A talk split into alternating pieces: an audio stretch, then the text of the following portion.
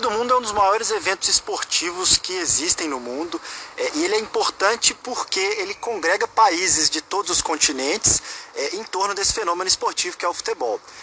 Do ponto de vista científico, é um evento único porque nos permite construir pesquisas, investigar é, fenômenos. A matemática pode estudar a Copa do Mundo fazendo projeções, contando então as possibilidades dos confrontos das oitavas de finais, das semifinais e final coletivo Marta, que é o grupo de pesquisa que eu coordeno aqui na UFMG, ele tem estudado a Copa do Mundo a partir desses outros olhares. Então, é, o nosso né, objeto em particular, no caso da Copa de 2022, é pensar na presença das mulheres na cobertura. O Catar ele é uma monarquia absoluta, né? ele é uma monarquia absoluta que se põe sob a forma de emirado, dominado por uma única família e que não tem nenhuma preocupação com direitos humanos. Porque a gente não está se questionando diante de um cenário que é extremamente homofóbico, extremamente misógino, extremamente racista, que é no contexto do futebol brasileiro. Apesar de todos os problemas que aconteceram na Copa do Mundo, ela se apresenta como um ótimo pano de fundo para a gente discutir e formar pessoas melhores.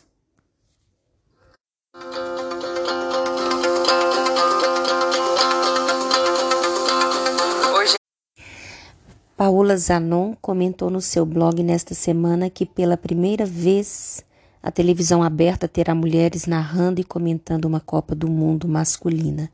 E esse fato ele parece ser histórico, já que acontece no mesmo ano em que o Catar, que condenou uma mulher a 100 chicotadas por denunciar um estupro, cedia um dos eventos mais importantes do mundo.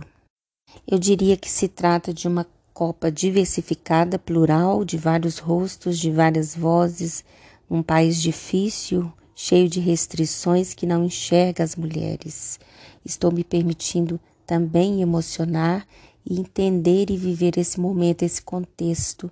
Embora eu não seja uma amante do futebol, eu tenho essa consciência histórica de que a Copa do Mundo é um contexto e um lugar que abre espaço para uma discussão o Catar é um país que não enxerga as mulheres, por se tratar de ser um país islâmico, ele mantém sua cultura própria com regras rígidas em relação aos costumes, algumas, eu diria que até muitas delas são consideradas machistas porque dão mais liberdade aos homens e restringe todo qualquer ação das mulheres. Entre essas restrições estão o uso de roupas que mostram demais o corpo, por exemplo. A gente sabe que em fevereiro deste ano, a mexicana Paola Chietak, que trabalhava na organização da Copa, ela denunciou que teve seu apartamento invadido enquanto dormia. O invasor a violentou. Ao denunciar o crime, a estrangeira precisou ficar frente a frente com o agressor que alegrou, que alegou, né, que ela era sua amante. Então, o papel se inverteu. Nesse caso, Paola passou a ser criminosa por ser acusada de ter um caso extraconjugal. Esse é só um dos exemplos para que vocês possam entender melhor o outro lado da Copa do Mundo. E para fazer entender melhor o que acontece no Catar, o crime de misoginia, que assim nós podemos bem configurá-lo, a palavra misoginia ela nasce da união entre dois termos gregos, que é misio e gine. Os significados são, respectivamente, ódio e mulheres. Então, hoje nós entendemos por comportamento misógino aquele que objetifica e deprecia as mulheres através de violência física, moral, sexual, patrimonial ou também psicológica. Na lei, por conta aqui do nosso país, foi sancionada uma lei em 2018 pelo ex-presidente Michel Temer, se bem me lembro. Essa lei ela acrescenta à Polícia Federal a atribuição de investigação de casos de misoginia na internet. A norma determina que a Polícia Federal possa investigar a propagação de conteúdos que difundam ódio ou aversão às mulheres na rede mundial de computadores. E ainda sobre o assunto, tramita na Câmara dos Deputados o projeto de lei 1960 de 2021, que qualifica como crime de injúria a prática de misoginia. Segundo a justificativa, o objetivo do projeto de lei é combater crimes de ódio contra as mulheres, visando uma redução do número de feminicídios, é claro. Misoginia e machismo não são sinônimos necessariamente, mas são palavras que estão relacionadas, já que tanto uma quanto a outra expressam ódio às mulheres como um aspecto central do preconceito sexista. E para entender melhor como que a misoginia pode acontecer no dia a dia, eu fiz uma lista aqui curta, por sinal, de como as manifestações misóginas acontecem no Brasil e também em outros lugares. Quando um homem ele se sente ofendido ou vitimado, por exemplo, quando uma mulher diz não a ele. Então, muitas vezes na balada, à noite, em bares, restaurantes, danceterias, quando um homem é rejeitado, ele pode se fazer de vítima, ele pode se sentir ofendido simplesmente por ter recebido um não. E essa situação, dependendo da forma como ela é conduzida, ela pode sim caracterizar uma situação de misoginia. Por outro lado, quando um homem culpa uma mulher por algo que ele fez, sabendo que durante uma discussão, em muitos casos, um homem insiste em dizer que a mulher está ficando louca, que aquilo é coisa da cabeça dela, ele acaba invertendo a situação e coloca a mulher numa situação de desprestígio. Então, é mais um, um momento ali e mais um caso que pode gerar, sim, e ganhar contornos misóginos. Quando a mulher né, fala por si, por si mesmo, que, que são vistas como arrogantes, mulheres que são confiantes e que falam por si mesmas com segurança, muitas vezes elas são criticadas como egoístas e arrogantes. E muitas vezes até elas sofrem com reações negativas, já que para a pessoa misógina as mulheres deveriam permanecer caladas. Quando a opinião feminina é considerada uma violência contra os homens, ou quando alguém diz que mulher só serve para poder se submeter aos desmandos do homem, quando alguém acha que mulheres devem ser punidas por amamentar, quando alguém diz que uma mulher deveria ser grata por tudo que um homem fez, quando alguém acha que uma mulher é tudo aquilo que um homem disse sobre ela, quando homens acham que sabem as razões para tudo que uma mulher diz e outros casos também em que a mulher fica sempre numa situação de subordinação, silenciada, sem poder se expressar, sem poder se manifestar. Em suma, nós entendemos, nós mulheres, principalmente educadoras, professoras universitárias, professoras da escola básica, mulheres comuns, mulheres do dia a dia que trabalham, que são independentes, que estudam, nós entendemos que a misoginia ela pode se manifestar de diversas formas, mas em grande parte por meio da objetificação, da depreciação, do descrédito, principalmente, dos vários tipos de violência contra a mulher.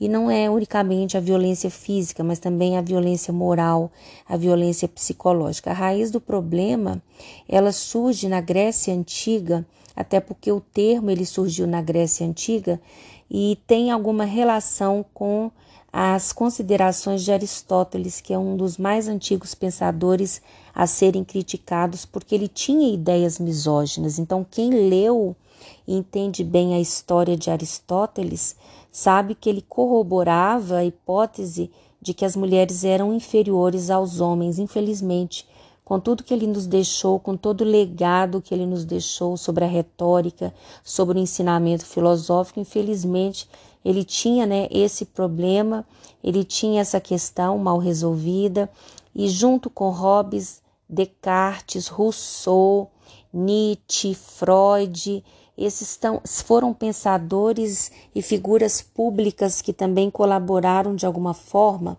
para sustentar a ideia da inferioridade feminina e alimentar a repulsa pelas mulheres.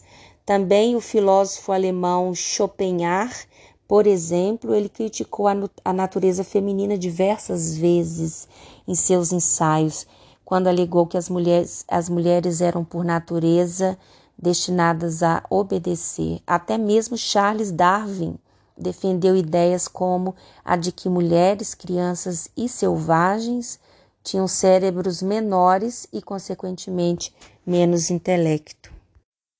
Em uma das minhas aulas de redação, uma aluna do terceiro ano ela me perguntou: misoginia, machismo e sexismo são palavras sinônimas? A resposta é não, até porque misoginia é um sentimento de aversão patológico pelo feminino. Geralmente, esse tipo de aversão se traduz em uma prática comportamental machista. Já o machismo, ele está num contexto de que a crença de superioridade do poder e da figura masculina que é pregada é pelo próprio machismo. Já o sexismo, ele pode ser definido como um conjunto de atitudes discriminatórias e de objetificação sexual que buscam estabelecer o papel social que cada gênero deve exercer. Para isso são utilizados estereótipos de como falar, agir, pensar e até mesmo de como se vestir, que é um dos casos aí mais é, contundentes do Catar.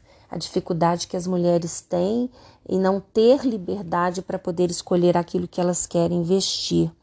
Então, embora sejam três termos de diferentes significados, eles estão no mesmo campo semântico, porque todos têm a ver com a questão da mulher, porque a misoginia ela afeta tanto homens como mulheres. As bases misóginas do pensamento ocidental elas acabaram gerando a banalização da violência ao feminino, é aquilo que nós infelizmente presenciamos e acompanhamos todos os dias pela TV.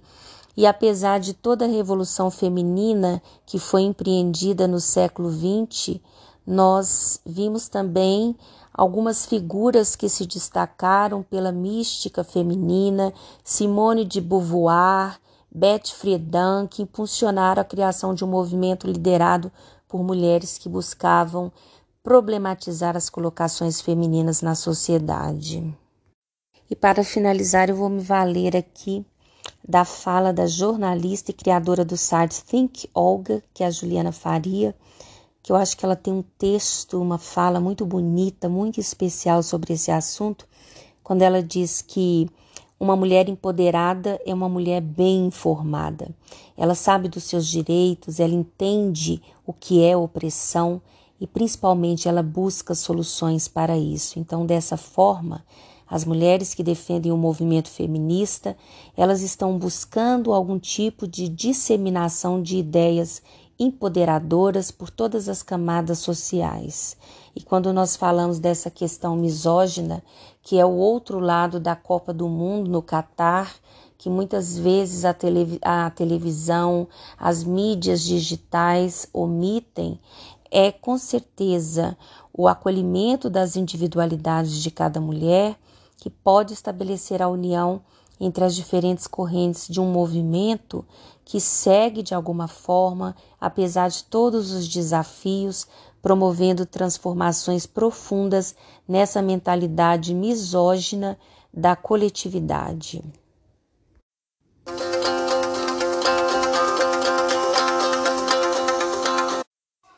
Eu sou a professora Marília, sou professora de Linguística e professora de Redação para o Enem. Obrigada.